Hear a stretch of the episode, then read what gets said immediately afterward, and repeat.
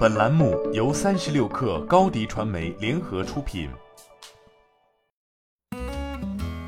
本文来自微信公众号日经中文网。预计任天堂 Switch 的二零二二年度销量将比二零二一年度减少一成，降至两千万部左右，与高峰期的二零二零年度相比减少三成。虽然需求坚挺，但由于芯片短缺和物流网混乱的影响，零部件的采购出现延误，无法充分展开生产。全球供应链的混乱正在对消费者身边的畅销商品造成影响。二零二一年度 Switch 的销量预计比二零二零年度减少两成，降至两千三百万部左右。关于二零二一年度最初计划生产创出历史新高的三千万部左右，但由于全球芯片短缺、MCU 等的采购变得困难，于二零二一年秋季下调了产量预期。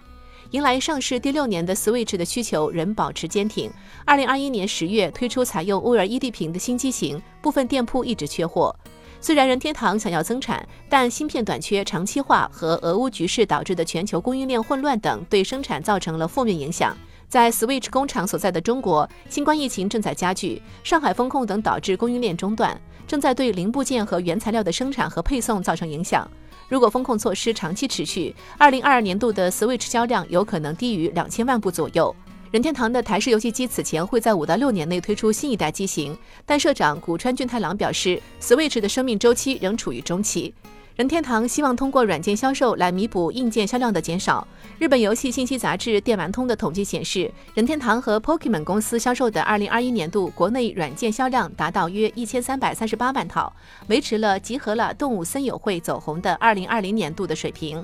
2022年度预定九月推出热门游戏《喷射战士》，2022年内推出《精灵宝可梦》的新作。有日本国内证券分析师认为，这是历史最高水平的产品线。如何像竞争对手索尼一样，通过订阅服务来稳定业绩，也是任天堂的课题。